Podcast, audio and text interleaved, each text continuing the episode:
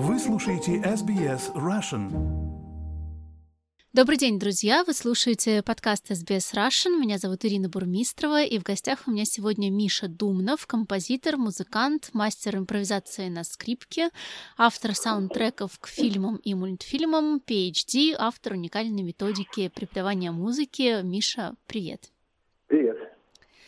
Миша начал играть на скрипке в 5 лет и заниматься композицией в 6 лет. Он работает в жанрах современной классической музыки, арт-рока, экспериментальной, электронной и импровизационной музыки. Родился в Академгородке и долгое время жил и работал в Европе и Австралии. И подробнее обо всем об этом, а также о саундтреках к мультфильмам мы говорили в прошлом интервью, ссылку на которое я размещу в описании этого подкаста. Сегодня у нас другой повод. Миша, большая часть этого года у тебя была посвящена работе над пьесой «Ламага» для струнного оркестра. Премьера совсем скоро состоится в Чили. Расскажи, пожалуйста, как так получилось, что ты пишешь для Чили? Кстати, пока я не забыл, есть комьюнити в Чили, а, и там довольно много русскоязычных людей. Это тоже имеет смысл упомянуть. Дирижер оркестра Луис Хосе Рикард имеет много разных эм, знакомых э, среди композиторов в России в Казахстане. Сейчас, так как у нас много кадров переехало в Казахстан, э, Луис Хазе вместе с моим... У меня есть друг здесь, который довольно знаменитый композитор, сейчас стал еще более знаменитым, Андриан Берту, и он чилиец. Он родился в Чили, но он вырос в Италии, потом переехал уже сюда. У него такая жизнь, похожая на мою. И у него вот эта вот маленькая мафия такая, которая включает в себя композиторов из Южной Америки, из России и его играют довольно часто в Татарстане и в, эм, ну, в разных странах. В Австралии его играет мало. И он дружит с этим э, дирижером Луис Хозе, который э, живет в Парапараисо. И они вместе решили устраивать каждый год фестиваль разных композиторов. Они там был японцы, по-моему, в первом году были, потом были казахи, по-моему, я не помню точно, или вьетнамцы во второй год. И в этом году у нас австралийцы. Я еду там шесть, будет шесть пьес. Они будут играть наших. Я единственный русскоговорящий, и я почти единственный, который едет. Андриан тоже едет, там еще одна компьютерша едет. Я очень хотел поехать, потому что я очень хотел встретить, э, там, посмотреть на этот оркестр. Там довольно много, между прочим, людей из России, Украины, русскоязычных стран. Очень, очень высокого уровня оркестра. Это националь... один из национальных оркестров профессиональных в Чили.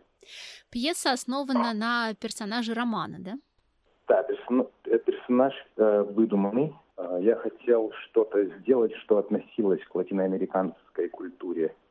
Моя коллега подарила мне книжку Картазара. А незадолго до того, как я написал пьесу, я прочитал книжку Картазара, где этот персонаж есть. Я немножко пошалил, потому что оркестр называется Марга Марга. Я думал, будет смешно, если я назову пьесу Ла Мага. Будет такой вот скороговорка будет такая. И, ну, мне понравился этот персонаж, и мне этот персонаж понравился тем, что мы ее не понимаем, и она исчезает из романа. Она исчезает из романа. Я написал какое-то немножко продолжение того, что с ней происходит, и это было как бы началом того, откуда эта пьеса появилась. Угу. То есть ты как бы доработал линию героя из романа? Он, да, она такая, она не, не героиня, на самом деле, она такая антигероиня, но это антироман, на самом деле. Там, там героев таковых нету. Я немножко поработал с ней, да, но... А что такое, так... а что такое в ней привлекло тебя? Она загадочный персонаж, и она гораздо интереснее, может быть, мужского, главного мужского героя, которого мы понимаем лучше. Ну, может быть, мы ощущаем к нему антипатию, а, а к ней мы антипатии не ощущаем. Мы просто мы не совсем понимаем, что ей движет. Кроме, конечно, такой спонтанности и э, стихийного, э, мистического всякого, что в ней очень много таких начал. Да, она трагический персонаж. Я начал, конечно, эту пьесу задумал до того, как война началась, потом, когда я начал писать эту пьесу, война началась, и, конечно, все изменилось. Это как-то а, повлияло на то, какой в итоге пьеса получилась? Очень сильно, очень сильно, да. И у меня никогда не было такой проблемы, проблемы с пьесой, у меня всегда пьесы пишутся очень легко. Я, всегда, я пишу пьесы для оркестра Обычно два месяца, два-три месяца. Я никогда не писал пьесу для оркестра год с чем-то. Я писал именно ноты, я писал 9 месяцев, а саму пьесу я сочинял, наверное, наверное, год и больше. Это было очень сложно, она нам была очень сложная. Но я поставил довольно сложные задачи, поэтому пьеса получилась сложная. И потом, конечно, война сильно на все, на все. Как у тебя вообще вот. происходит вот этот вот процесс сочинения музыки? У тебя есть какой-то ритуал? У меня есть обычно задачи, что я хочу сделать. У меня есть ритуалы, да, но ну, ритуалы это довольно поверхностная вещь. Я вот люблю импровизировать в нестандартных местах. Я люблю импровизировать там по, на природе или в заброшенных зданиях, или где-то, где там немножко нестандартная местность. Меня это иногда, мне это помогает. Где некомфортно, очень помогает. Быть где некомфортно, ты сочиняешь музыку.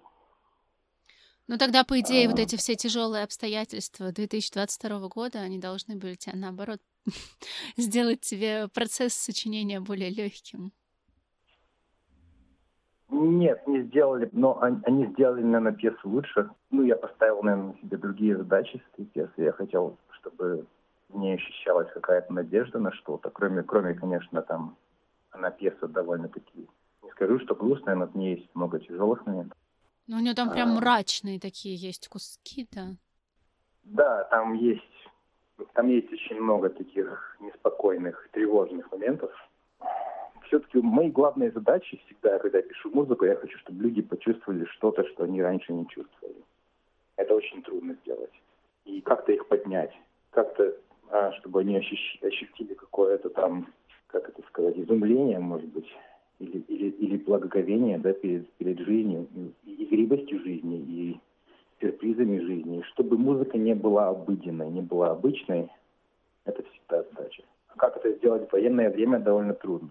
С одной стороны, как не хочется просто писать веселую музыку. Хотелось бы, да, конечно, веселье, оно имеет свое место, конечно, многие люди скажут, нет, конечно, не имеет места никакого веселья, но, по-моему, надежду нужно подавать через искусство всегда, потому что войны приходят и уходят, а какие-то качества в э, артефактах искусства должно быть. Да, задачи, если сказала, какие там у меня ритуалы, то да. У меня обычно задачи, вот из этой пьесы у меня были гармонические, ритмические всякие а, параметры, которые я поставил очень жесткие параметры, за которые я не выходил до какого-то места в пьесе, где вдруг все оно так отпустилось. Такая вот натянутость, натянутость, натянутость, и потом вдруг в какой-то момент все это отпускается. Но обычно, обычно у меня музыка пишется очень легко. То, что у меня на душе перерабатывается очень легко, выходит натурально. Чувства перерабатываются музыку, я просто ее слышу, я эту музыку слышу, ловлю ее и перерабатываю, очень быстро пишу ее. С этой пьесой у меня этого не было, мне вообще не хотелось писать. Я из головы придумал.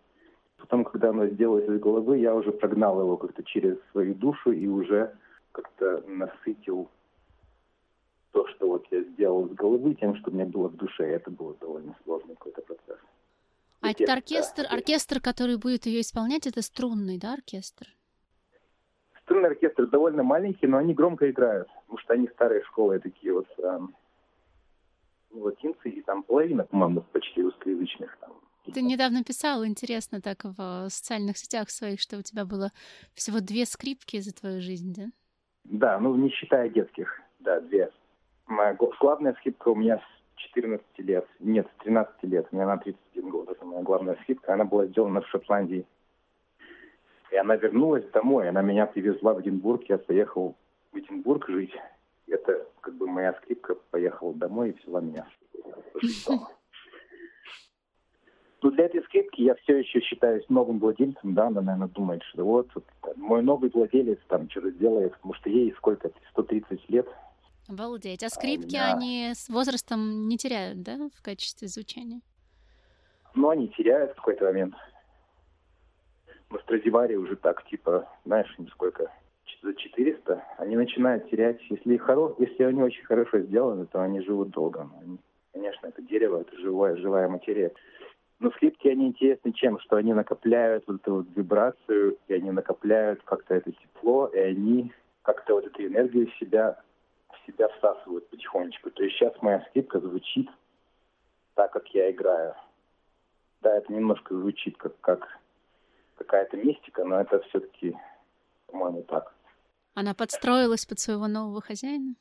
Она, да, подстроилась. Ну, не частично, наверное, да, еще подстраивается.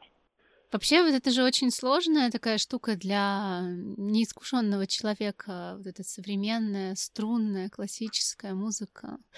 Вот этот круг твоих слушателей, это какой-то очень узкий круг? Что это вообще за сообщество вот, людей, которые слушают такую музыку сложную?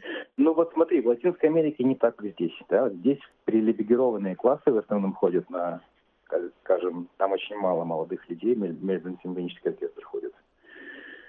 А вот эти вот ребята Марга-Марга, которые, они постоянно играют, они куда-то в гетто ездят, в гетто играют, в спортзалах играют для молодых людей постоянно, там они делают какие-то благотворительные вещи. Ну, здесь тоже делают, но здесь нету широкой культуры. У классической музыки вообще проблема, классовая проблема есть из-за того, что классическая музыка много стоит. Если оркестр, это, это, это, люди, это люди, которым нужно платить, их много. Но пока я не уйду от, от вопроса, я всегда, вот, когда я делал свой PhD, я писал очень сложную музыку, которую никто, наверное, не поймет, и умом, что она сложная. И в этот раз я захотел написать пьесу, которую люди, похожие на моих родителей, могут понять без затруднений. То есть вот а, были в Советском Союзе такие композиторы, может быть, ты знаешь, там Исаак Шварц, такие вот Андрей Петров, люди, которые писали вот всю эту музыку для всех этих фильмов, которые мы знаем, да, там, а, Марк Захаров, там, все это вот, Данелия, все эти режиссеры. И эти композиторы писали музыку более-менее понятную. Я захотел сделать пьесу, которая сложная, там много всяких нюансов, но чтобы она на поверхности была похожа на простую. Когда премьера ну, состоится, расскажи. Во вторник нас играют, всех австралийцев во вторник играют в 7 часов 30 минут чилийского времени вечером. И потом там еще пару композиторов отсюда. Наталья Вагнер некая из Казахстана. Я ее не знаю лично, но у нее будет концерт, по-моему, в среду или четверг она тоже отсюда, но ее будет играть отдельно, потому что там, по-моему, друг, другой ансамбль. Она написала, по-моему, для другого ансамбля mm-hmm. что-то. И Андриана будет играть в пятницу. У тебя после премьеры будет какой-то перерыв, или ты сразу возьмешься за что-то новое? Я все что-то делаю. Я сейчас пытаюсь составить группу. Я сейчас mm-hmm. пытаюсь составить. То есть я пишу сейчас песни для этой группы. Я всегда ищу заказы, я всегда ищу фильмы. У меня есть пару какая-то клюет какая-то рыбка. Фильм «Рыбка». Наверное, это не нужно озвучивать на широкую публику, но я это сделаю. Я хотел бы написать вторую, третью пьесу для, для струнного оркестра. Написать три пьесы с тремя персонажами. Три женских персонажа. Из других романов уже? Да. Я рассматриваю... Ну, если кто-то другой сделает, то я могу тоже сделать. Неважно, на самом деле. Я рассматриваю Аду Набоковскую. Для меня это как бы Ultimate.